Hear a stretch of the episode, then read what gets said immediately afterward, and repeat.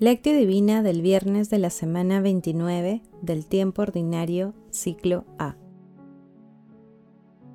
Cuando te dirijas al tribunal con tu adversario, haz lo posible por llegar a un acuerdo con él, mientras van de camino, no sea que te lleve ante el juez y el juez te entregue al guardia y el guardia te meta en la cárcel. Te digo que no saldrás de allí hasta que no pagues el último céntimo. Lucas capítulo 12 versículos 58 al 59.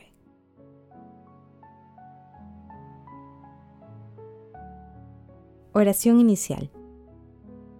Santo Espíritu de Dios, amor del Padre y del Hijo, ilumínanos con tus dones para que podamos comprender los tesoros de la sabiduría que Jesús nos quiere revelar en este día Otórganos la gracia para meditar los misterios de la palabra y revélanos sus más íntimos secretos. Madre Santísima, intercede ante la Santísima Trinidad por nuestra petición. Ave María Purísima, sin pecado concebida.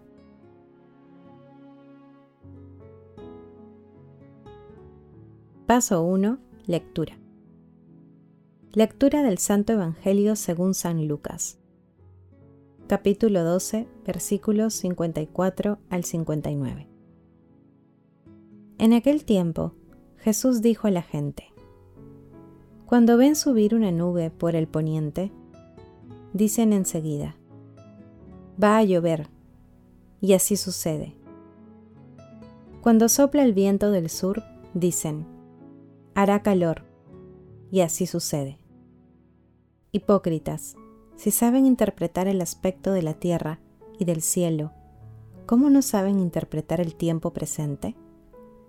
¿Cómo no saben juzgar ustedes mismos lo que es justo?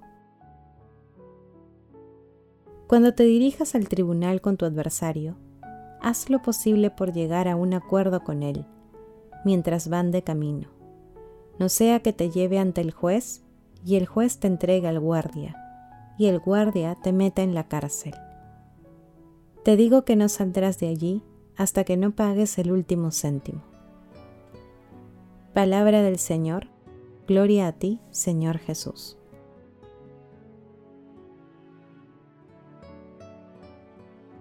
El pasaje evangélico de hoy está referido a dos temas fundamentales.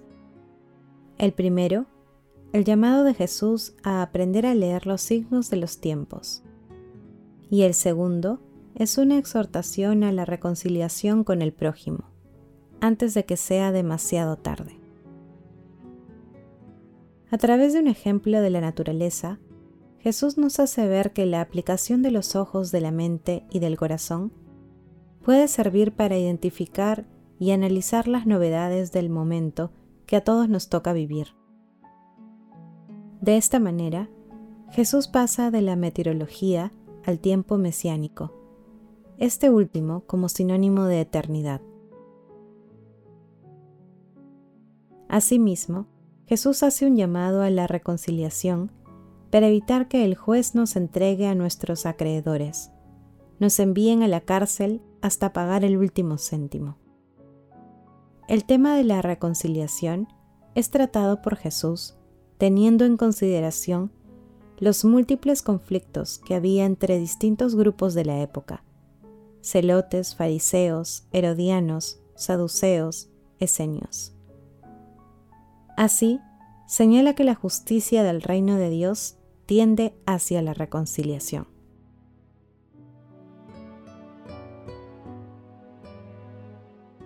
Paso 2. Meditación. Queridos hermanos, ¿Cuál es el mensaje que Jesús nos transmite el día de hoy a través de su palabra? Nuestro Señor Jesucristo desea que nosotros no solo seamos espectadores de la historia, sino participantes activos del proyecto de salvación que tiene para la humanidad. Esto significa que debemos estar atentos para contemplar e interpretar con lucidez los hechos que ocurren en nuestro alrededor y en el mundo a la luz de nuestra fe cristiana, considerando al presente como una llave para la eternidad. De esta manera, con la inspiración del Espíritu Santo, podemos contribuir con nuestras acciones, por más pequeñas que sean, al desarrollo de una sociedad más cristiana y humana. Asimismo, nuestro Señor Jesucristo nos exhorta a reconciliarnos con Él, a acudir al mar infinito de su misericordia, ya que solo Él puede perdonar nuestros pecados, grandes y pequeños. Solo Él es capaz de liberarnos de las ataduras del pecado. Hermanos, meditando la lectura de hoy, respondamos a la luz de nuestra fe.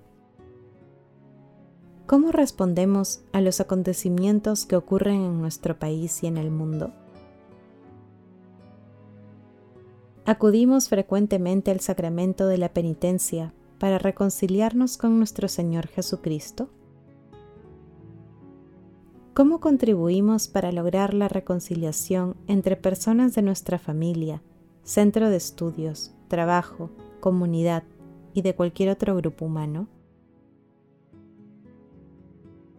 Hermanos, que las respuestas a estas preguntas nos ayuden a mirar cualquier acontecimiento de nuestras vidas, cercano, global o distante a la luz de las enseñanzas de nuestro Señor Jesucristo. Asimismo, a acudir a su misericordia cuando pecamos, contribuyendo a concordia en el mundo como un signo cristiano de todos los tiempos. Jesús nos ama.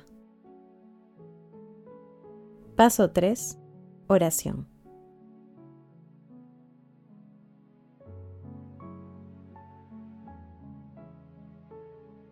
Padre Eterno, te pedimos por el Papa Francisco, los obispos, sacerdotes y consagrados, para que con un corazón atento ayuden a la humanidad a comprender los signos del tiempo presente y encaminarla hacia tu reino.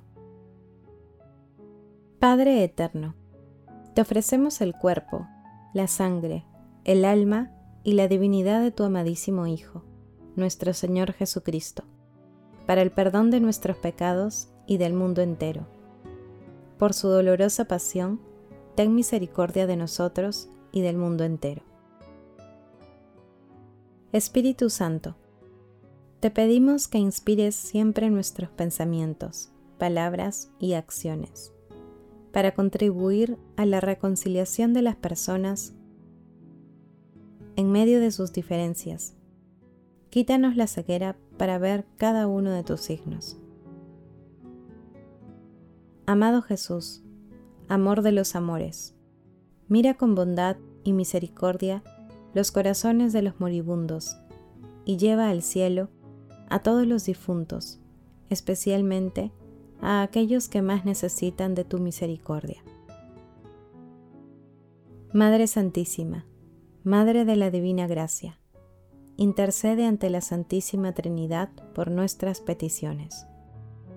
Amén.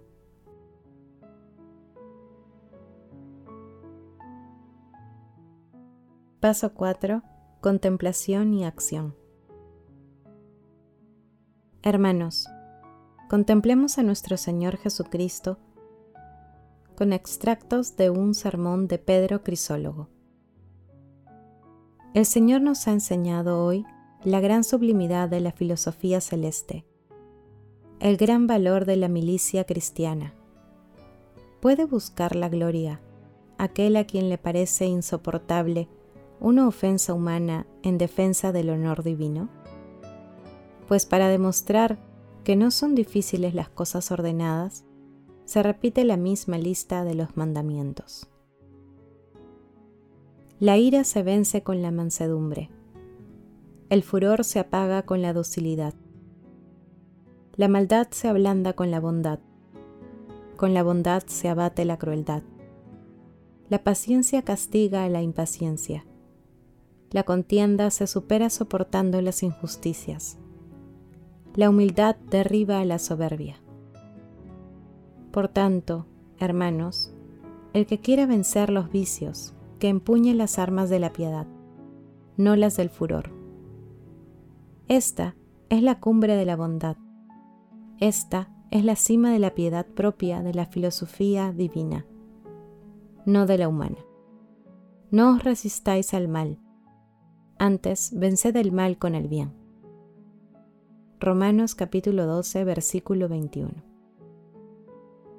Obedezcamos a Cristo y soportemos con toda la virtud de la piedad los mordiscos y los golpes, tanto para liberar a nuestros hermanos de su pena, como para obtener el premio eterno por nuestra paciencia.